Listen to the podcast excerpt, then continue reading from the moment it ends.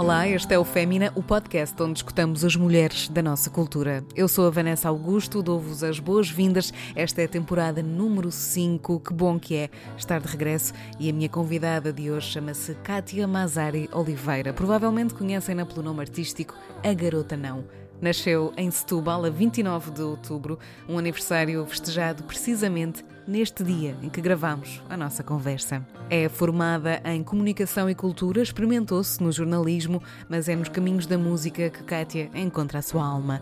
É uma das vozes com mais sensibilidade que podemos ouvir e uma artista que se usa com inteligência e amor das palavras que tem junto ao peito. A Garota Não editou neste ano de 2022 um novo trabalho, um disco que é um audiobook cantado chamado 2 de Abril, o nome do bairro onde nasceu, aqui na cidade de Setúbal, e ainda uma referência à data em que foi aprovada a Constituição da República Portuguesa em 1976. Numa gravação que aconteceu na Casa da Bahia, em Setúbal, isto é só um dos motivos pelos quais devem ficar desse lado connosco a ouvir este episódio. Decretar o fim da arte, é como decretar o fim da chuva. Há sempre alguém que sonha em qualquer parte, e a nossa voz nunca será viúva, e a nossa voz nunca será viúva. Eu, eu acho que cresci muito com este síndrome de, pá, de nunca ser sufici- suficientemente boa. Cada uma de nós tem uma série de, Inseguranças. inseguranças e de cicatrizes que, se- que vêm, nem Sim, sabemos bem sim, de onde. Sem dúvida. E profundas, sim. Profundas, sim. E então sinto sempre que tenho que me.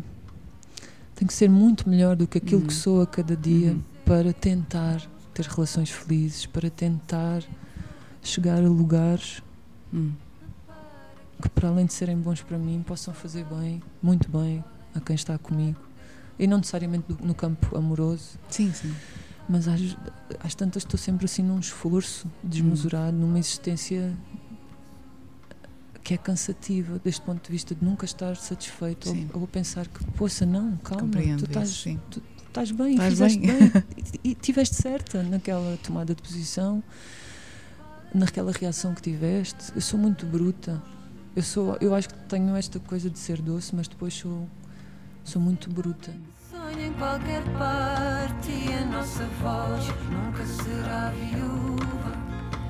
Podem decretar o fim do pão, espalhar pela seara uma alcateia. Mas quem nasce a fazer a divisão pode morrer pela última ceia. Não podem dizer para estarmos calados e sim seremos o que Deus quiser. Para que a gente não vire soldados, podem decretar um Deus qualquer. Podem decretar mandar calar-te, dizer que a nossa voz é um enguiço. Podem decretar o fim da arte e a gente faz uma canção sobre isso.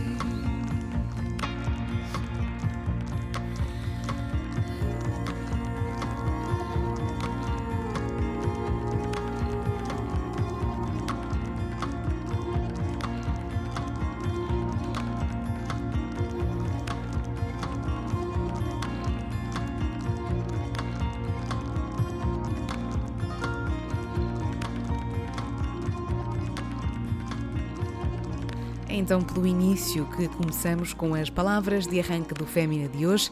Bem-vinda, Kátia, a mulher artista de hoje no Fémina, a nossa, a garota não. Perdemos o cimo e o mundo das aves. Com um longo dedo, acompanho o traço das aeronaves. Maria Teresa Horta, minha senhora de mim. E, hum, e após muitos meses de desejo, muitos meses também ah, de querer falar contigo, Kátia, a realidade aconteceu hoje, no teu dia de aniversário, num sábado chuvoso na cidade de Setúbal. Tudo faz sentido e, e tinha mesmo de ser assim, por isso, bem-vinda ao Fémina, Kátia. É um prazer enorme ter-te Prazer aqui. o meu estar aqui. Já ouvi tantos episódios. E eu estou mesmo fora de mim ah, por perceber que, que é um dia especial para ti, é um dia em, em que celebras o teu aniversário e acho que ainda torna este episódio mais especial e imagino que, que, faça algum sentido também falar de, de ti desta maneira hoje. Uh, enfim, acho, acho muito bonito uh, todas estas coincidências, por isso agradeço-te mesmo. Estamos na tua cidade, em Setúbal, um lugar que, que é também a minha cidade, foi aqui que cresci também. Estamos na Casa da Bahia, um espaço que traz também um outro tipo de, de oportunidades a esta cidade. É a tua casa, é aqui que trabalhas, é aqui que, que vives, Kátia. E, e o que é que continua a ser único aqui em Setúbal? O que é que para ti continua a fazer a diferença? O Rio Sado. Hum. E não tenho dúvida absolutamente nenhuma em responder-te isto. E também nunca pensei nisto, mas é uhum. imediato. É uma relação física e espiritual. Com o rio. Que tenho com o rio. Eu acho que é quase uma questão química, molecular. Precisas de estar movimento. perto da água? E, e, é perto desta água. Hum. Eu também gosto de, de, mergulhar, sei lá, na Fuseta, na, hum. em Peniche. Mas o Rio Sado traz-me um sossego diferente e acontece muitas vezes que quando estou extremamente angustiada, e não hum. são assim dias tão raros Verdade. no meu ano. Pois, imagino. Uh, é quase sempre ali que sinto a paz não é necessariamente uma paz imediata, pelo uhum. menos, mas é, é uma esperança de que daí a poucas horas, daí a uns dias, daí a um tempo, tudo vai serenar. Há uhum. sempre este elemento pacificador no SAD em mim, mesmo quando ele está muito agitado. mesmo quando está cinzento, parece que está zangado connosco. Pois é. Nós mergulhamos e. E eu gosto muito de fazer aquela figura do homem morto. assim. Sim completamente entregue. E fico a olhar para o céu e depois há muito, é muito fácil tu também, quando estás no Sado, veres o, o recorte da, da Serra da Arrábida. Sim. Então Verdade, de repente tens sim. o céu e tens o recorte lá em cima da serra e tens todo um imaginário que tu podes criar de coisas boas que, te, que a mim me pacificam. É. E eu vivo muito nesse imaginário, nesse inventário hum. de, de imagens que me sossegam é uma coisa boa deste, deste sítio, desta cidade, também aqui das, das praias que, com, que, com que crescemos e, e, que fazem parte da nossa vida também. É precisamente isso, esse contraste do, do azul e do verde, da, da água e da terra. E, e percebo perfeitamente o que, o que dizes. Esta sensação de, de estar perto dos elementos e, esper, e, perto daquilo que também é a natureza. Um, será um bocadinho essa a sensação que tens quando também lês este certo de, de Maria Teresa Horta que trouxeste aqui para o nosso início de conversa? Sabes, eu, eu acho que trouxe isto pela simplicidade que propõe, mas é uma simplicidade que tem tanto quando ela desenha com o dedo uma, o caminho de uma aeronave. Isso diz tanto da capacidade de imaginarmos e de estarmos, de estarmos perante alguma coisa que pode ser só um avião a passar no hum. céu e a partir dali criarmos tantas realidades diferentes para nós interiormente e daquelas que gostávamos que, que transpusessem para fora e que fossem bonitas. Eu tenho muito esta fantasia, esta necessidade de imaginar que, que o mundo é um lugar bonito e que de facto se concretiza nessa lindeza com muitas pessoas que vou conhecendo, com muitas pessoas que vou conhecendo e que estão envolvidas com as causas da uhum. vida, com as causas da existência, dos direitos, dos direitos humanos, de, de uma existência que não é só para, uhum, só para si próprio, sim. é para, uma, para um movimento maior. E a Maria Teresa Horta também tinha muito claro, isso. Sim. E não é uma escritora que eu conheço há muito tempo. Às vezes quase que tenho vergonha. Mas depois penso que não tenho motivos para ter vergonha. É mas é às vezes inicialmente o meu raciocínio começa por aí de como é que conheço já tão tardiamente escritoras como a Maria Teresa uhum, Horta uhum. ou outras que te, que te, referi depois quando me pediste uhum. referências de, uhum. de, leituras são mulheres que tenho efetivamente descoberto agora já numa idade, numa idade bastante adulta eu faço hoje 39 anos e sei lá, passei muito mais tempo da minha vida completamente desconhecendo este universo de, de escritoras portuguesas que nós temos. Hum. E é uma coisa que lastimo, até do ponto de vista do, do processo escolar que fiz. Pai, tive, quase sempre tive professoras de português. Hum. Sim, sim, sim. E eram mulheres que para mim eram altamente Uhum. inspiradoras no processo que aplicavam, no carinho com que davam a, a matéria e, Uhum. e o amor que, da- que nos davam enquanto alunos. Eu andei sempre em escolas meio desfavorecidas e com Uhum. realidades sociais um bocadinho turbulentas e eu acho que elas tinham ali um, um, um papel também Uhum, muito de, de nos darem uma, uma estrutura.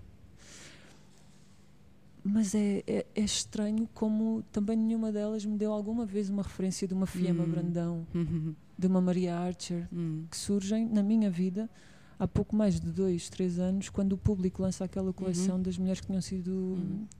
das mulheres escritoras proibidas pela PID. Uhum. E Sim. só depois, mais tarde, voltaram a ser reeditadas ou conhecidas. Entretanto, já derivei muito na resposta. não é? Não, não, não. Estava precisamente a pensar que eu também não, não, não tive isso. Não, não- eh, ou seja, se calhar é um problema estrutural. eh, Pois, completamente. Hum, pronto, acredito que as novas gerações já tenham outro tipo de planos de leitura e, e culturais, mas efetivamente há aqui um trabalho que tem de ser feito por, por Uhum. nós, que estamos interessadas em certo tipo de, de autoras ou de mulheres ou de criadoras e que temos que ir à procura e felizmente já, já podemos ir Uhum. à procura de forma relativamente eh, acessível. Mas é curioso pensar nisso. Sim. Sim, Sim, E- e, e, precisávamos de mulheres nas escolas que também tivessem este perfil mais transgressor, Sim. porque efetivamente, ainda que possa ter mudado este, este cardápio das leituras recomendadas Hum. ou obrigatórias, não sei se Uhum. ainda se chamam assim, leituras A obrigatórias, leitura, pois, mas são recomendadas pelo menos. Eram obrigatórias no sentido em que saíam nos exames nacionais pois e nós acho que tínhamos sim, que, as, que que as saber, que as ter lido. Ou ler um livro de ou resumos. resumo. Tive sempre professoras um bocado radicais e claramente de esquerda, mulheres Hum. com, com aquela veia humanista Uhum. muito, muito presente. Mas depois não. Também elas talvez se sentissem demasiado. Oprimidas, se calhar, na, oprimidas. na- na sua essa própria palavra profissão para- também. Ou na sua própria cultura, se calhar também não tinham. Esses dados para passar a outras, a outras gerações, não é? Sim, é curioso. Uma boa Mas é reflexão. isso. Essa, estas, estas pessoas que foram existindo e que, que vão, vão, vão acontecendo na nossa vida e que nos mostram estas É outras realidades, para mim são as pessoas para manter e são as que me, Hum. são as que me fazem, quando estou no Rio Sado à procura de, Uhum. de alguma paz, também lembrar-me delas faz-me bem. Setúbal é importante para, para ti, cresceste aqui ahm, e escreveste-me também que, que na tua casa nunca faltou música e que o teu prédio era até um verdadeiro território ah, intercultural. Eu queria perguntar-te que memórias é que tu tens dessa altura, para além dessa memória do som e, do- e dos contrastes que imagino que, que possam ser, ou ter sido muito evidentes. Como é que era a Cátia nessa altura e o que é que, que é que passava pela cabeça da Cátia quando crescia neste prédio absolutamente cheio de vida? Olha, eu acho que tinha uma vida quase dupla, que era a vida que acontecia lá fora, na rua do bairro, e aí éramos absolutamente todos iguais, andávamos maltrapilhos e. Pá, e, e crianças, não é? Sujos. a brincar, e sem uns com os outros, e brincávamos muito. Hum. E brincávamos muito e ali não havia estatutos para nada, estás a ver? Éramos todos iguais, a jogar a Hum. bola. eh, nem interessava bem se tu eras um rapaz ou uma rapariga, nem sequer Sim, havia essa coisa engraçada no bairro. É claro que quando se faziam as equipas, escolhiam-se os melhores jogadores primeiro. Havia sempre essa coisa. E normalmente não, eram necessariamente por raparigas. é- rap- s- Sim, mas eu por acaso não sentia isso. Ok. Eu sentia quando tu eras assim, afoita à bola e te fazias ao jogo, também te escolhiam por isso. Isso fazia-te uma boa jogadora também. Pois. Boa. Pronto, E eu, na verdade, era das poucas que queria jogar à bola. As outras meninas preferiam depois ficar em casa a brincar com, se calhar, com bonecas ou com outras fantasias Uhum. que tinham, sei lá. Mas eu, como era muito. Eu tinha um irmão mais velho, um pouco mais velho, tinha e tenho, felizmente, Uhum. mas acabava por, por estar na rua porque ele estava na rua. Muitas vezes, se- se ele não estava, os meus pais não me deixavam ir. Porque A vantagem de ter um irmão mais velho, não é? achar Pois. que ele me protegia, quando não me protegia nada, mas às vezes até me batia, ele próprio. Mas são coisas de irmãos. Coitadinho. Eu compreendo. ele Também era- tenho um irmão, não é? Mas ele, no fundo, era muito meu amigo, à maneira dele. Mas éramos muito felizes nessa vida de rua.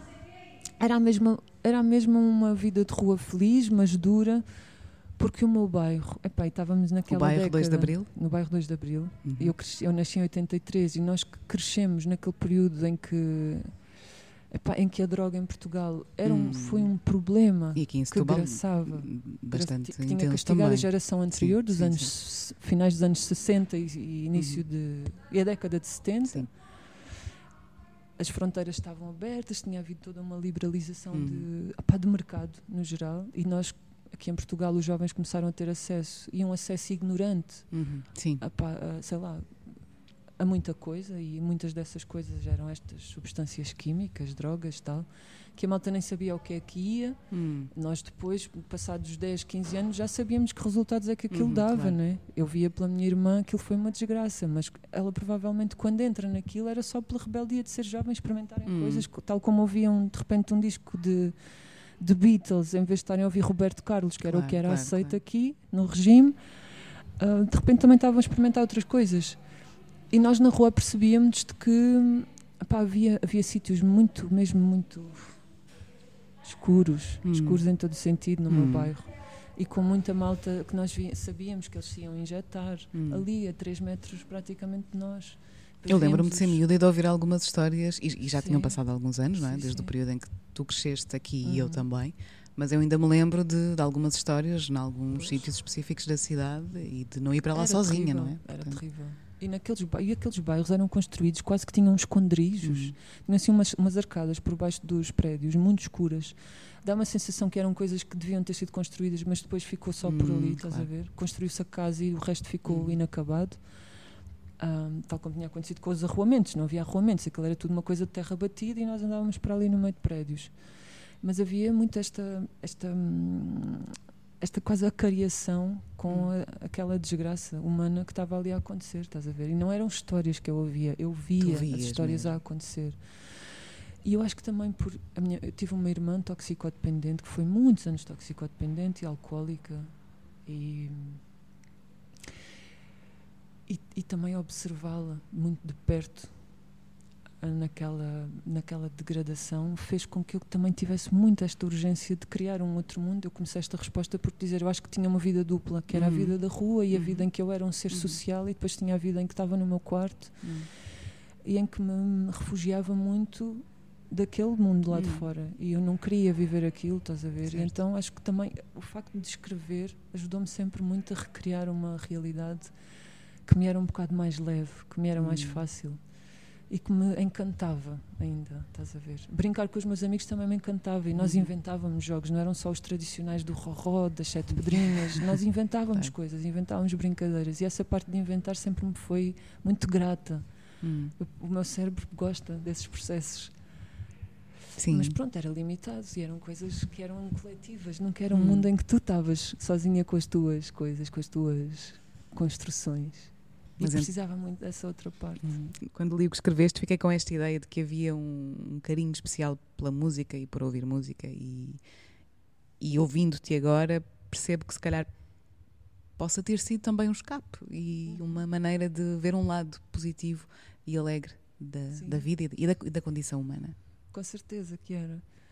Nós não tínhamos muita, muita música muito diversa. Hum. Mas lembro que o meu pai gostava muito de Zeca Afonso e gostava muito de Rui Veloso. E depois tinha assim os tais, os, tinha um Elton John, lembro-me de ouvirmos também outros ingleses, sei lá, os Beatles. Não, não, não tanto como ouvíamos Rui Veloso ou a música a Joana, a brasileira. Eu sabia as músicas todas de Hum. cor da Joana. E quando íamos de carro íamos sempre a ouvir música e eu gostava muito de, de mostrar que sabia as músicas de cor, estás a Hum. ver? E cantava por cima e tal, ia toda contente. E em casa, muitas vezes até o meu irmão ia para a rua e havia momentos em que eu não queria ir e ficava colada ao rádio. Porque gostava muito de ouvir Hum. aqueles tops, os programas de Hum, tops. sim. que- Nós tínhamos muito menos rádios do que tínhamos agora. é? Claro, sim, sim. Ah, falar em, em, lá, canais de televisão então era um e depois começámos a ter o dois e o três. Sim, e não foi assim há tanto tempo, isso é Não. que é perturbador. Passaram o quê? 20 anos? Ah, mas, O acesso que nós tínhamos à música era uma coisa muito limitada, portanto era Pois também era, mais fácil sim. de curar porque estávamos sempre a ouvir o mesmo. Juro mesmo, sim, sim, sim. E o meu pai despertou-nos essa curiosidade. E eu acho que tive a sorte também de que ele ouvia música diversa hum, e boa, de boa qualidade. Sei lá o que é que é música de boa qualidade. Claramente para mim O Rui Veloso e o Zeca Afonso são Sim, música sim. de qualidade. Fogo. Então, são- Claro. são, letras muito bem escritas, são, são textos com pés e cabeça, muitas Uhum. vezes são textos muito sarcásticos, muito irónicos, com uma mensagem, não era uma coisa. Hum. A Joana estava tudo bem, mas a Joana só falava de amor. E de Ok. repente comecei a perceber que havia ali uma diferença entre que, Há outras que- dimensões. que me da- trazia outra dimensão, exatamente. E depois o meu irmão também sempre foi muito mau cantor, mas Sim, muito também curioso. escreveste isso. Mau canário, Mau passo a canário. citar. Essa expressão por acaso é do É Bonga. linda. Eu roubei, ao Bonga. Mas o meu irmão ouvia muita, muita música moderna. Hum, Ele sempre foi assim também um, um bom sorvedor de, hum, de influências. de influências e trazia para casa e às tantas obrigava-me a ouvir. Uhum. E tinha esta coisa engraçada de me oferecer pelos anos, juntava dinheiro e oferecia-me pelos anos um disco. Teve muitos anos em que Não. fazia isto. O que é que será que te vai discos. oferecer hoje? Não sei, já me telefonou, já é bom. Mas oferecia-me discos que eu queria ouvir. Ah, ele não me certo. perguntava qual era o disco que eu queria. Eram Hum. discos que no fundo eram para ele, mas que ele dizia: está aqui, eu estou vendo. era macaco. É coisa de, de irmãos Hum. mesmo. Aquele amor eh, específico. E as mulheres da tua vida e da tua família, que tu dizes que também cantavam eh, na, na- na lida e na vida, não é? Hum, É verdade. Também te inspiraram influenciaram? Ah, inspiram sempre, mesmo que a gente não perceba. Mas a minha avó, que vive aqui, muito perto do sítio onde Uhum. estamos, num, num, num dos centros de bairro de pescadores, Uhum. estas casinhas eram todas muito baixinhas e tinham os chamados postigos, Uhum. que são as, as portas que abrem metade da janela por Sim, cima. Sim, sim. As mesmas Adoro. janelas das velhotas. Sim, sim. E eu lembro-me da minha avó me dizer, lembro-me ainda agora, ela diz isso, que ela repete agora muitas histórias, ainda mais. Que as vizinhas iam lá bater à porta para ela se pôr a cantar de postigo. Hum, E eu também me lembro da minha avó, às vezes até nos nossos aniversários. Ela estragava as festas de aniversário porque só queria cantar. E tinha uma data de crianças ali à volta. E ela só queria cantar fados e Hum. fados tristes. e eu pensava, sacana da velha. A pessoa está Está aqui a querer estragar uma brincar. festa. Está aqui só a querer brincar e ela está só a querer cantar. Ela adora Hum. cantar. Agora já não canta muito. E diz que perdeu o assobio, já não consegue formular o Hum, assobio. sim. Mas o assobio também é uma coisa curiosa na minha família. Eu acho que todas nós assobiávamos muito bem. Hum. Mas o engraçado Isso é um que verdadeiro talento, porque a sério não, não consigo assobiar, por exemplo. sempre- Sabes que eu acho que consigo assobiar porque sou torta. Porque eu assobiava. E, epá, e a minha mãe era muito descolada de, assim, de preconceitos, de Hum. constru destas construções de género de dizer ah, a mulher que assobia Hum. ou é puta ou é vadia. Havia um dito que era assim parecido. Clássico. E a minha mãe dizia-me alguma coisa deste género. Ela não dizia puta, de certeza. Uhum. assobiar era sempre mau, desce para um lado ou para o Uhum. outro, para o outro era sempre negativo. Mas eu pensei, mas que disparate, agora só faltava não poder assobiar como faz o meu pai, como faz o meu irmão, como faz os amigos na Pois. rua. porque Começa aí, não é? muito. Começa aí a Yeah. diferença. E, nós, e eu pensar, porquê? Porque é que eu, porque é que eu, enquanto rapariga, Coitadinha, não era é? uma coisa ou outra sempre má porque, tinha, que- porque queria assobiar. E então, como era torta, andava sempre a assobiar. Hum. E acho que às vezes passava por ela e de repente lembrava-me e começava a assobiar, só para assim, para, para amassar. E então acho que desenvolvi uma técnica apurada de assobio à conta disto. E a minha mãe sempre cantou muito e Hum. cantava muito bem também. E a minha tia, a irmã do meu pai, também canta muito bem. Eu acho que tem... E a minha prima. Hum. Desculpa. Eu tenho uma prima, a sério, e não é por ser minha prima, mas é que eu acho que geneticamente a coisa de cantar Hum. é um aparelho, não é? É, Não é só eu acho que, cantar. acho que sim. Eu acho que geneticamente há uma coisa qualquer na- nas mulheres desta família que não assiste aos homens, claramente. Hum. Uma grande vantagem, que então. nos trouxe o dom de, pá, de ter uma voz que, que, é, que é bonita de ouvir. Eu acho que É a linda. voz é bonita de ouvir É quando linda. canto. Quando falo, sou esta mista setubalense estranha, É enrolada. Mas. Muito orgulho em ser, em, ouvir uma setubalense e, como sabes já ouvi muitas setubalenses eh, na, na vida no geral e, e fico mesmo feliz e adoro eh, sotaques e, e maneiras de falar, acho, acho lindíssimo. E, e sim, e a tua voz é absolutamente maravilhosa e aqui a questão é como ou quando é que percebeste que podias fazer vida disto? E aqui vida está entre aspas, ou seja, quando é que percebeste que a tua voz deveria ou poderia ir para os ouvidos do mundo e não ficar só dentro de casa ou dentro do teu grupo de amigos? Eu não sei, eu não sei exatamente quando foi. Eu lembro-me que sempre gostei muito de cantar, lá está, porque a minha mãe cantava. Hum. E eu acho que a minha mãe cantava muitas vezes até para para derramar Hum. um manto qualquer também sobre as agruras que tinha, as dificuldades que tinha, porque era, era, uma, era uma vida de às vezes contar tostões ou de pedirem dinheiro emprestado no talho para, Hum. para comprar pão, Hum. estás a ver? E as pessoas arranjam mecanismos para se, para se elevarem, Sim. para saírem às vezes dessa, desse manto mais, mais difícil. E eu não cantei, não comecei a cantar com esse propósito, mas, mas é como te digo, era pequenina, gostava muito de cantar no carro. Na escola, a minha professora, a Gina, que era um encanto, também Hum. gostava muito de nos pôr a cantar. Ela, ela era do Porto, tinha caído aqui Claro. assim, do nada, em Setúbal. E ela era muito alegre, muito, Hum. assim, Expansiva. muito expansiva, exatamente, é a palavra. E por ela nós estávamos sempre no quadro, e não era no quadro a ser castigados, era no quadro a fazer uma festa, para os festa. outros Uhum, também. E eu sempre que ela perguntava quem é que quer vir ao quadro cantar não sei o quê, e eu levantava logo o braço.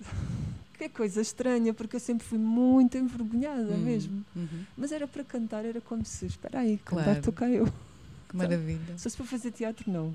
Se fosse para fazer. Matemática, se calhar também não. Eu, eu eu era muito boa aluna nas disciplinas todas, todas, mas era melhor a português. Entendo com mais facilidade. A matemática dá mais trabalho. Eu chego como lá, eu. mas tenho outro trabalho, estás a ver? Matemática, Não é intuitiva não. para, para mim também. Passo mais tempo de volta daquilo. O problema é um problema maior na minha cabeça para que, para que eu resolva. Hum, compreendo perfeitamente. E então acho que foi a partir daí, e também desse estímulo dela me dizer e me deixar ir tantas vezes ao quadro cantar, Que bom. Que, que, que começou. A parte de escrever canções também foi desde muito cedo, porque eu já escrevia poemas. Uhum. Um bocadinho nessa poemas. fuga no teu quarto, um bocadinho Sim, nesse outro sim. mundo. Hum. E gostava muito de escrever para a minha mãe poemas, é muito engraçado. O que é que lhe escrevias? Poemas que, que nunca pensei que teria escrito com uma idade daquelas. Não é que sejam grandes obras de arte, mas é que acho que são profundos para uma criança que tinha 7 ou Hum. 8 anos, sabes? Tinham muito sentimento. Poemas de demonstração de, De de, amor. de- amor. Sim, para a amor mãe. por ela. Hum. Ai, eu às vezes lindo. chorava. Eu às vezes estava a olhar para a minha mãe e começava a chorar de pensar, se eu perco esta mulher um dia, há uma parte de mim que vai perder-se para sempre. Hum. É verdade. Eu tinha-lhe amor e escrevia-lhe. Como, como- eu não era muito boa a dizer, sabes? Nunca fui muito boa assim a verbalizar a coisa.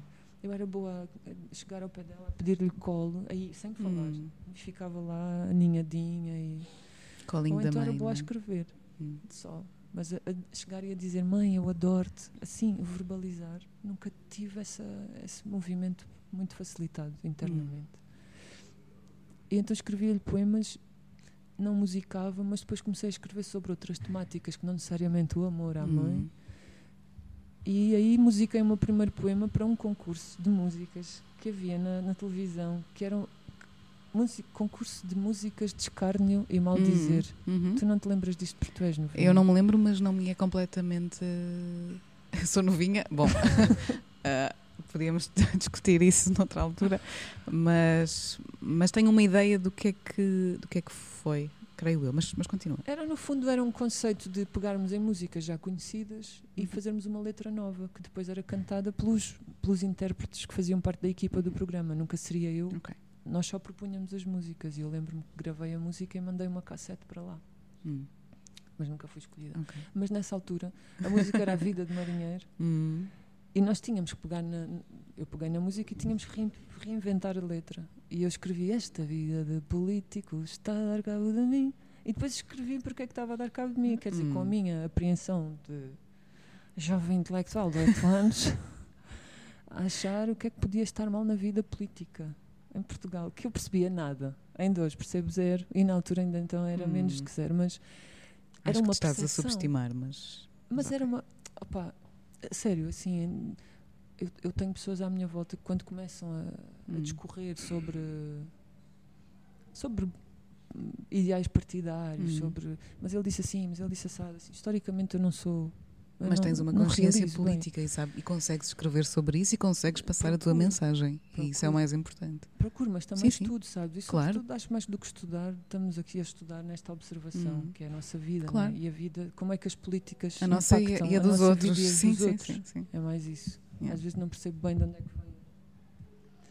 Como é que historicamente determinada medida política chega Hum. à razão Uhum. e quem é que criticou, quem é que não criticou e quem é que teve a apoiar determinada Claro. medida, mas percebo. Não sei como é que surgem o- com, os recibos verdes, mas sei de que forma é que os recibos verdes impactam a vida Hum, de, claro. de todos nós. E então eu sei falar politicamente sobre isso. Agora, do processo político Uhum, em si, Compreendo. não sei. E sempre gostei de escrever, se no fundo, sobre coisas que me tocassem. E a música surge a partir daí. Mais tarde, uma amiga, a Solange, Uhum. já adolescentes. Eu tenho um irmão, como te disse, que é muito giro. Era modelo, assim, todo bonito. O mau canário, não é? O mau canário, era é um muito modelo giro. muito giro. e a Solange também tinha um irmão muito giro. Hum, E nós apaixonámos-nos pelos irmãos uma da outra. Bom. E fizemos a primeira canção. Foi a minha primeira canção a sério, para aos 15 anos. Hum, Que era uma canção cruzada, hum, de amor cruzado. certo. E a partir daí pensei, olha, eu gosto disto. E foi, no fundo, eu acho que a Solange foi um, um, Uma, elemento, uma inspiração o também, não é? fundamental, porque ela já cantava e já ela tocava muito bem guitarra. Uhum. É, é uma família africana, sabes? Eles, Hum. eles não sabem o que é que estão a fazer, assim. Ela Deixam também a alma. Mas falar ela mais tocava tudo e fazia, fazia da guitarra um multi-instrumento, praticamente. E trouxe-me essa. Desculpa, eu falo bem em maravilha. cada resposta. Ai, estou a adorar, estou a adorar esta conversa. Ainda bem, continua a falar. E eu ia perguntar-te também isso: o que é que a música já tinha trazido? Ah, é, é super gira essa história do, do amor cruzado.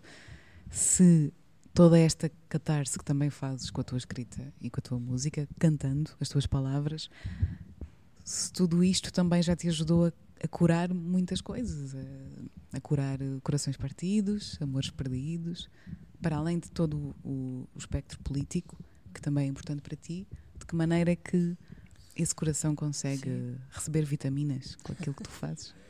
Ajuda-me, ajuda-me. É o processo catártico. E usaste a expressão que eu inicialmente, sem, sem usar essa palavra, comecei a sentir que era. Eu, eu tenho muito esta cena de me, de me culpar sobre tudo e sobre nada. Hum, E, às- e acho, que, acho que às vezes as relações correm mal por motivos pá, que nos dizem respeito. Mas eu acabo por, eh, por depois trazer para mim, por convocar. Já, já, a relação está a correr mal e eu estou sempre a convocar que a coisa não, mas eu é que tenho que tentar fazer melhor. a responsabilidade é que é Sim. tua. E acabo por, eh, eu acabo por ser sempre eu a dizer: eu não quero mais esta relação. Sou sempre eu que tenho essa, esse ato de coragem, eu Hum, acho, uhum, de sair Sim. daquela vertigem que só nos causa danos. uhum. Mas depois tenho ali um, processo muito difícil até aceitar que, que falho, que falhei naquela relação, estás a ver? E a escrita ajuda-me a, fazer um exercício de ir ao centro dessas emoções, dos episódios que vivemos em conjunto e de os relativizar e também de os pôr à luz de, de um olhar que procura ser externo, estás a ver? Que não é o olhar daquela miúda, que eu, eu acho que cresci muito com este Hum. síndrome de,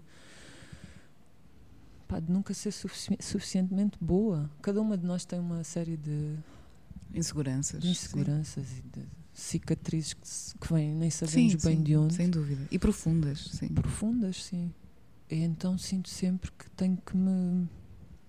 Tenho que ser muito melhor do que aquilo Uhum. que sou a cada dia Uhum. para tentar ter relações felizes, para tentar chegar a lugares Hum. que, para além de serem bons para mim, possam fazer bem, muito bem, a quem está comigo. E não necessariamente no campo amoroso, Sim, sim. mas às, às tantas estou sempre assim num esforço desmesurado, numa existência que é cansativa, deste ponto de vista de nunca estar satisfeito ou, ou pensar que, poça, não, calma, Compreendo tu estás, isso, sim. estás bem, Estás fizeste bem. bem, e, e tiveste certa naquela tomada de posição, naquela reação que tiveste. Eu sou muito bruta. Eu sou, eu acho que tenho esta coisa de ser doce, mas depois sou sou muito bruta e Hum. perco um bocado a razão na forma como veiculo a mensagem. A mensagem Uhum. até pode estar Uhum. certa. E pronto, derivei um bocadinho, Mas- mas, a, a- a música ajuda-me muito a passar algumas algumas nódoas negras Hum. Um- É um a bálsamo para, a deixá-las ir. É um para algumas bálsamo cicatrizes. para as novas negras. O amor vai ser sempre imperfeito, eu acho. Tu não? Não achas que o amor vai ser sempre imperfeito, seja em que relação for? Ah, ou seja, eu acho que essa busca da perfeição nas relações uh, é uma utopia, na verdade. E acho que grande parte do amor entre família, amigos, companheiros, companheiras, passa por uh, aceitar o erro e os nossos e, e os da, da, outra parte, é? E, uhum. Isto para te dizer o quê? Que és mais que suficiente uhum. e que não e que nunca vai ser inteiramente tua responsabilidade. Só para quando um dia te estiveres a sentir mal, vens ouvir este episódio. Eu não sei o que é que é verdadeiramente a perfeição no que quer que seja. Sei lá, vejo a perfeição às vezes numa flor. Eu olho para uma flor e penso, não. isto é, é. absolutamente é. perfeito. Pois isto é uma é. criação que cada pétala, cada é cor, é surreal, cada subdivisão da parte da, da pétala é, é, maravilhoso. No amor, eu vejo, eu acho que tenho, tenho esta cena de observar muitas relações. Acho que muitas relações que, que as pessoas quase contratualizam hum. São muito feias e, e desnecessárias para a maior parte das vidas. Depois há outras que eu penso são relações inspiradoras e eles de facto alavancam-se um ao Crescem. outro. Crescem, ajudam-se, desculpam-se. Uh, contam com, com o melhor e com o menos bom uhum. um do outro. E está tudo bem que seja assim. E essas relações dão-me esperança, mas são muito poucas pois as que conheço assim. Sim, sim. E eu acho que para mim também estou sempre à procura de alguém que ao mesmo tempo eu preciso muito que me desafiem, sabes? E acontece-me agora esta coisa da garota, obviamente que dá exposição, não é? Uhum. E, e, faz com que mais pessoas venham falar contigo, comigo no caso. E tu tens recebido muito amor nos concertos, na, muito, em todo muito lado. mesmo. Mas sabes que depois quando sinto que há aproximações de outras pessoas noutro uhum. sentido. Uhum não estou a lidar bem com a parte só de dizerem pá, mas a tua mensagem é incrível, gosto muito das tuas canções, uhum. pá, gostei muito do teu concerto, a tua, uhum. tua prestação, a tua isto ou aquilo. A mim marcam muito mais quando me vêm desafiar, sabes? E eu estou sempre à procura de um amor que me desafie, no fundo é isso. Que me Uau. digam: olha, acho que podias ter ido mais a fundo naquele tema A ou naquele tema B, sabes? Hum. Acho que acho que podias ter formação musical, porque tu não tens, não é? Eu digo, não, é, de facto é tudo muito intuitivo. Aquilo que eu uhum, faço uhum. na guitarra, no, no, no uhum. piano, é, é, é, por, é por escuta, uhum, estás a ver? Sim, não sei exatamente sim, sim. aquilo que estou a fazer, a sequência que estou a fazer, é, é por intuição. E, e, já, e houve uma pessoa que há, há um tempo me disse e me marcou muito que é, eu acho que tu tinhas muito a ganhar se desenvolvesses um bocadinho mais essa, essas tuas ferramentas. Opa, e eu fico a pensar, que bom que alguém hum. me diz pá, estás na crista da onda, a garota segue. Hum. Não, garota, olha, eu acho que tu não, garota. precisas de mais alguma coisa. Eu adoro que me digam é? que. Não, não é que me apontem só assim falências, vulnerabilidades, mas também me digam assim: podias hum. chegar mais longe caminho, se... e tens este caminho, este e aquele, estás a ver? Uhum. E eu ia avalio. E isso aproxima-me das pessoas, porque sinto okay. pá, que não estão ali para me bajular, que não estão ali só para me dar aquela palmadinha no ombro a dizer boa miúda. Epá, ainda bem que me dizem, porque isso também me faz ter muita vontade de continuar. Mas estávamos a falar do amor e eu acho que preciso no amor de alguém que me dê esse toque no ombro, ao mesmo um abraço tempo. muito forte, Sim. mas que me diga assim ao ouvido: Olha, Bora. mas podes ser melhor. Uau. Ou podes desenvolver um bocadinho mais aqui alguma coisa. E eu estou aqui para te ajudar nisso. Pá, alguém que me diz isso, isso é o penso, sonho. Fogo. Sim é com estas pessoas que eu quero estar. Vamos àquela pergunta importante, talvez um pouco clichê do Fémina, que é de que é que tu mais te orgulhas em ti? Ai, meu Deus. Aliás, primeiro perceber como é que está esse, esse orgulho em ti mesma. Ou seja, se consegues olhar para ti de fora e pensar, lá está, boa miúda, olha o que tu já conseguiste fazer, que incrível. Uhum. E depois de ter essa consciência, se consegues valorizar certos aspectos de ti, enquanto mulher, enquanto criadora, uhum. autora, filha, o que tu quiseres, um, que tenhas orgulho neles, que tenhas orgulho nessas características que foste desenvolvendo e que vais amadurecendo e que vais sendo cada vez melhor a cumpri-las? Olha, eu sinto orgulho nesta perspectiva até hum, histórica de família, por sentir que que nós, mulheres, que eu, mulher, consegui também ir quebrando um ciclo que às vezes é uma coisa muito perpétua, sabes? De, de, de, de ciclos de, de, Eu não queria usar miséria no sentido miserabilista, mas é no sentido de, ser, ter uma vida parca em muitas coisas. A começar por comida, que é, é, é o base, né? E eu acho que tive uma, tive uma linhagem com tantas dificuldades, sabes? Eu não conhecia a minha avó materna, porque ela morreu quando a minha mãe tinha 11 anos. Mas era uma família com muitas necessidades. O meu avô era pescador, aliás, os meus dois avós eram pescadores, mas o da minha mãe, pronto, também era. E a mãe dele não trabalhava, e depois trabalhava, e depois tinha grandes problemas com o álcool. E a minha mãe cresceu assim numa, numa família cheia de mulheres, mas numa família de mulheres bêbadas, Pouco empoderadas? Muito pouco empoderadas, naquele ciclo de miséria do, uhum. do marido que chega de, do, do, do, mar e que via a mulher bêbada e batia uhum. na mulher porque a mulher estava bêbada e não tinha cuidado uhum. até da, da, da, minha mãe, que era uhum. criança, convenientemente. Uh, e depois a minha mãe, com, os pais morrem os dois no mesmo ano, quando ela tinha 12, 11 anos. Ela vai para um colégio de freiras passa as passas do Algarve naquele colégio de freiras. Porque ela dizia que as freiras eram muito, muito rígidas, não eram hum. necessariamente más, más, mas era aquele rígido que uma criança de repente não tem os pais claro. e elas não têm um, um, afago para te dar, sabes? Zero Só tinham a ordem. apoio emocional, Sim. não é? Tinham ordem e tinhas que aprender a cozer e tinhas que fazer trabalhos quase escravos e tinhas que tomar banho de água fria, seja inverno, seja verão. Então lembro-me que a minha mãe falava disto com muita revolta, desse processo. E depois saí do colégio aos 18 anos, porque elas depois eram mandadas à vida e fizessem-se à vida. Felizmente aprendiam a fazer muita coisa durante os anos lá e a minha mãe era capaz de fazer qualquer coisa. E eu tenho um orgulho tremendo nisso nela. Mas depois, estás a ver, encerra-se outra vez. É muito curioso como estes ciclos acontecem. Ela depois sai, quase imediatamente volta para Setúbal e casa.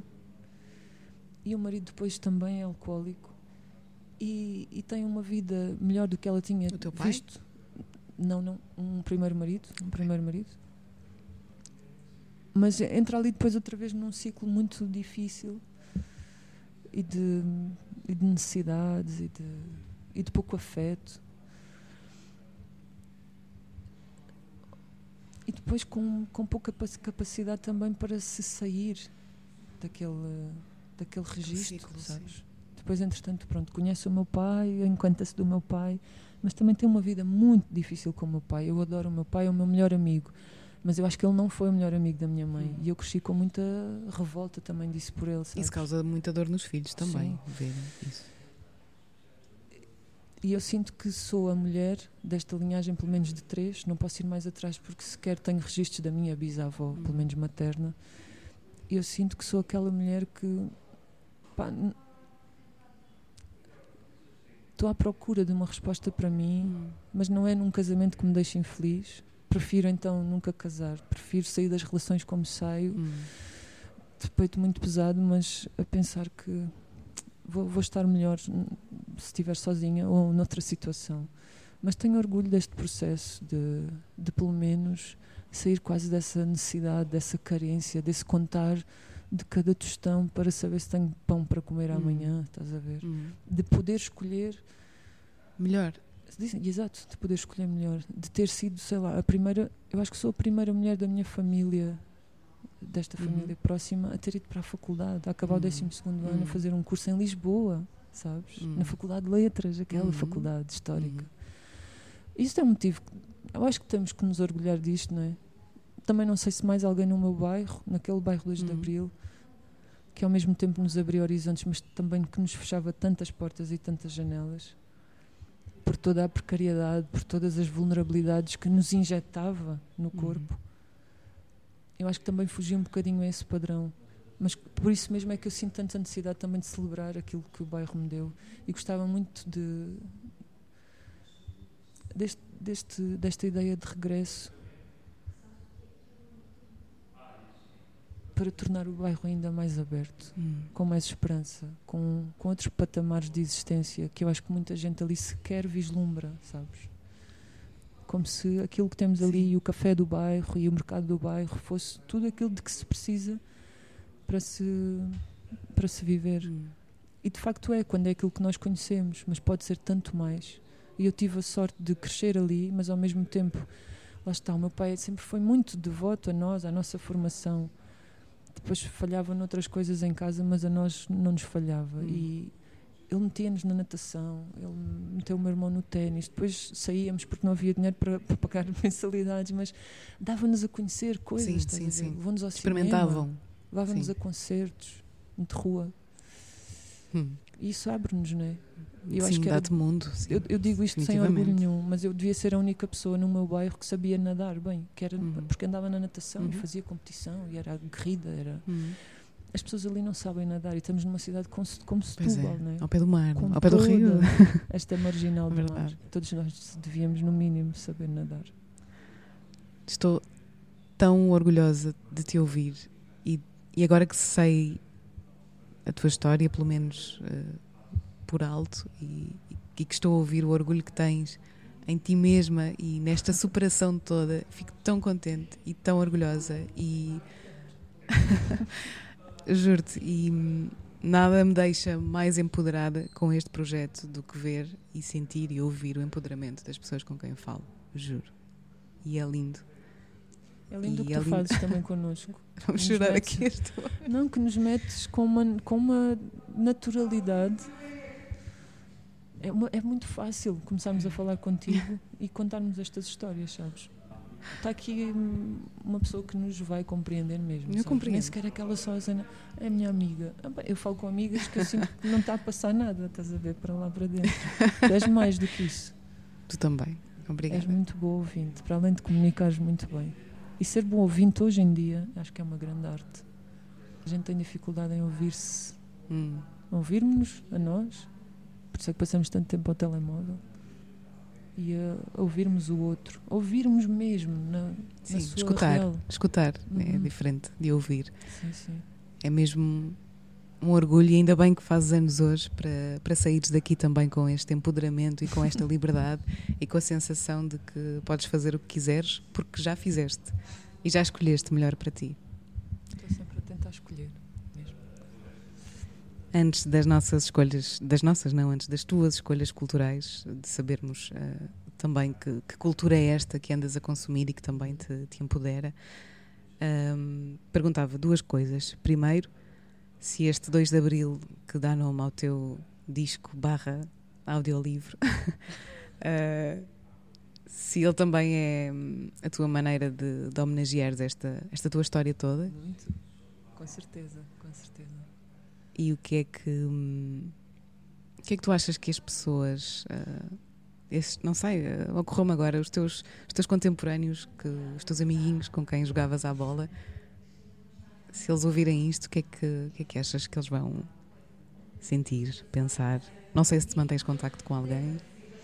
Contacto com alguns. Não, não no sentido de vou mandar-lhes mensagem, contacto, porque nos encontramos Sim. na rua, estás a ver? Setúbal é uma cidade É pequena, pequenina. fatalmente acabamos por nos cruzar, mas há muitas pessoas que nunca mais voltei a ver. Hum. Olha, eu não sei o que é que eles sentiriam. Eu sinto muito orgulho de ter feito parte disso, de ter brincado tanto, de termos, de termos com tão pouco feito tanto. É o que eu sinto desse bairro. Nós não precisávamos de brinquedos mesmo, porque tínhamos pedras, tínhamos os paus. Isto parece quase o clichê de brincar com pedra e pau, mas é um clichê na nossa vida, é mesmo real. E nós fazíamos verdadeiros. verdadeiras Criavam os aventuras. mundos, não é? Os vossos mundos perfeitos. Sim, sim, sim.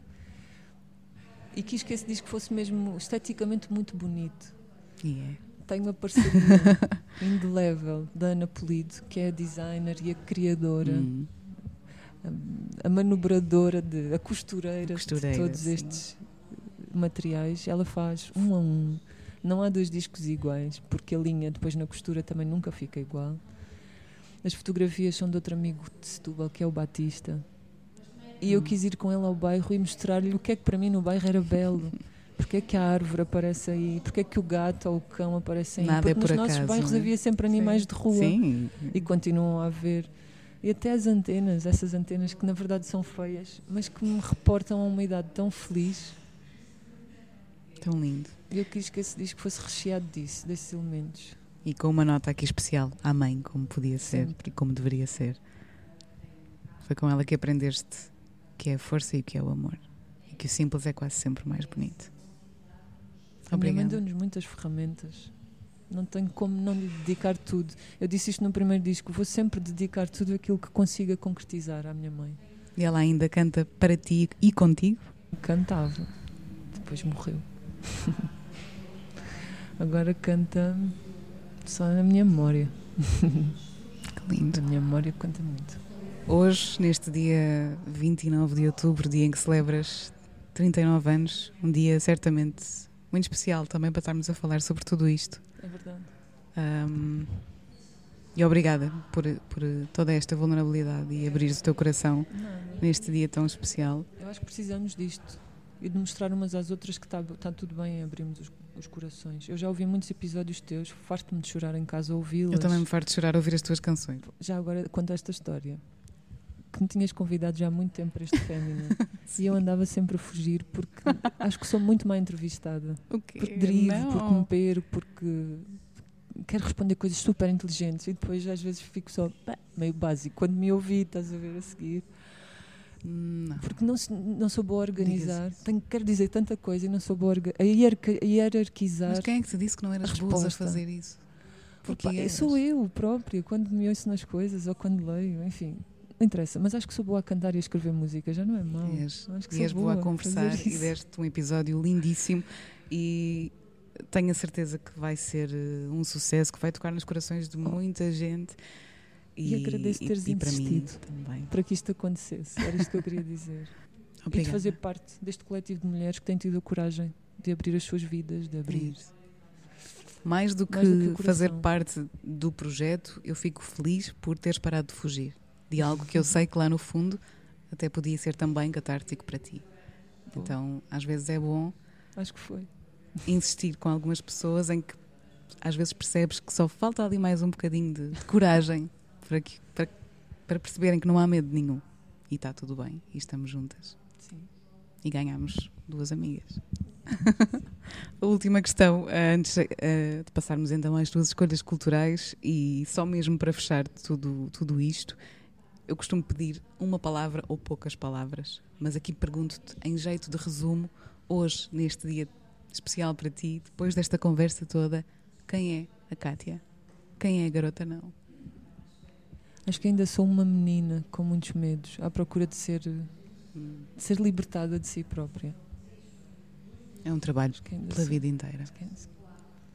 Quantos animais descobres no céu, meu pequeno floco de mel, nesses olhos de princesa, em cada nuvem delicadeza.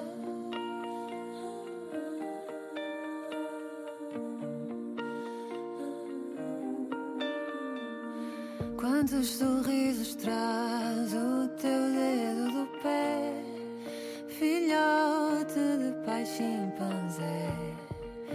Vem gotinha de pureza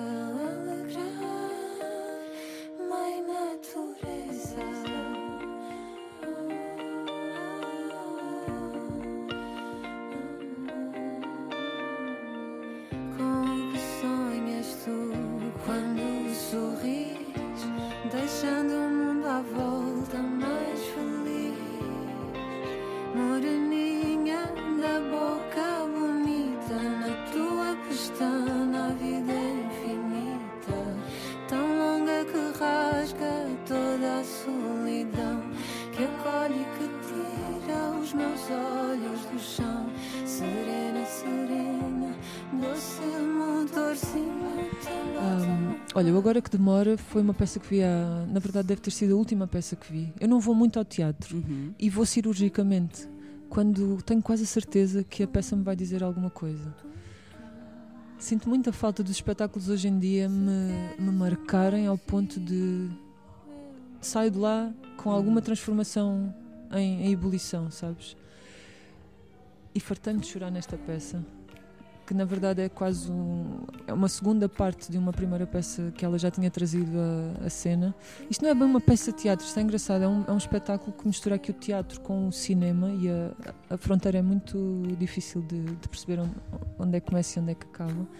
A Cristiane já está aí, é uma, uma ativista brasileira de- dos direitos humanos e trabalha muito nesta, nesta parte, incide mais o trabalho dela na, no trabalho com os refugiados. Pá, e o documentário que eles produziram em vários países da, da Europa onde há campos de refugiados, é, que é este, o Agora que Demora, que é inspirado também aqui nesta, nesta comunicação que ela faz com a Odisseia e transforma cada um daqueles refugiados num Ulisses, mas é um Ulisses que não tinha vindo de Troia, que tinha ganho uma batalha, é um Ulisses que, que sai de um país em, em destroços e que depois ficam presos, não no mar de aventuras que o, Hum. que o Ulisses viveu, mas num mar de desventuras que são que é tu perderes a tua família, perderes a vida que tinhas e não teres sequer uma perspectiva de quando é que aquele campo de refugiados te vai, te vai ser um, um campo de, de libertação. Hum. E isso marcou-me muito essa peça e por isso é que quis trazê-la aqui. E o nome da Cristiane já está aí como, Uhum. como mulher, como Como criadora. referência, sim. Ah, depois trouxe os livros que ando a ler. O Testamento? O Testamento li, da Fiamma Brandão, uma peça de teatro muito curiosa. Pá, e estas mulheres, eu conheço-as há muito pouco tempo, como Uhum, uhum. falávamos na- há pouco. Acabei há uns dias atrás também o da Casa Sem Pão, da Uhum. Maria Archer. Também e são duas aqui. de várias Uhum. mulheres que foram proibidas, que tiveram as suas obras apreendidas no período Uhum. do fascismo e que só depois, anos mais tarde, é que começaram a ter as suas obras ah, difundidas, mas difundidas provavelmente num circuito tão mínimo e tão atravessado que nunca chegaram a nós. Hum. Eu só agora, já depois de muito adulta, as, me acerco delas e, e tem sido maravilhoso descobrir este universo Sim, de sim. mulheres escritoras. Eu adoro a obra do Camilo Castelo Branco e esta Maria Archer tem esta coisa muito curiosa que é a escritora portuguesa que alguma vez li que me aproxima daquele. Hum. É Uhum. um- uma descrição, uma riqueza, um, um sarcasmo na construção das personagens e da- das situações. A Maria é brilhante. Tem que ler. Tem que ler. E os discos que, que trouxe também. Pá, um já não é novidade, espero, ou acho, para, para as mulheres que nos ouvem. Não é Hum. espero, porque isto pode ser um bocado presunçoso, é acho, que é a Mulher do Fim do Mundo, da Elsa Soares. Uhum. Felizmente tem sido muito sugerido A sério? e Uau, por isso acho isso. que acho que pode ser já eh, conhecido de quem nos ouve, mas é sempre bom recordar e voltar a trazer porque efetivamente é o disco, não é? É, o- é, um, é o um disco, discão, não é? sim. E o, o Samba de Guerrilha, do, Do Luca Argel, que para mim foi dos melhores discos que se fez em Portugal, Uhum. de, de há muitos anos para cá. Não sei se desde sempre, mas porque Hum. tem esta. O Luca também é um ativista Uhum. e ele tem-se dedicado muito a esta coisa da causa do movimento negro e de restituir à história os lugares certos Uhum. da história, as personagens.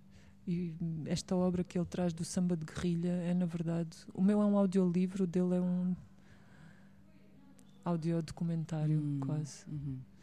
Então acho, acho que sempre que posso falo disto para que mais pessoas conheçam a obra do Luca, Uhum. este disco em particular, mas depois possam também ter curiosidade para, para o Luca enquanto criador.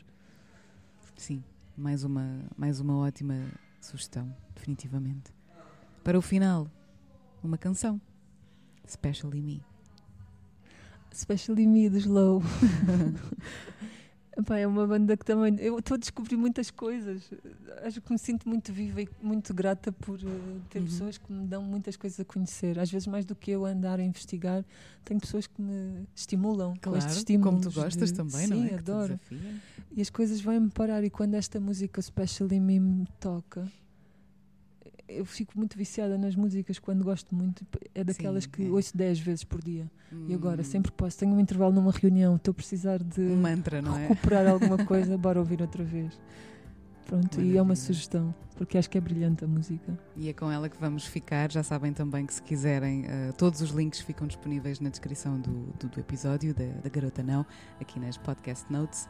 Obrigada, Kátia. Obrigada feliz aniversário Obrigada. e feliz ano novo. Obrigada por estares aqui no Fémina, por fazeres parte desta nossa comunidade. Até que enfim. Até que enfim, finalmente.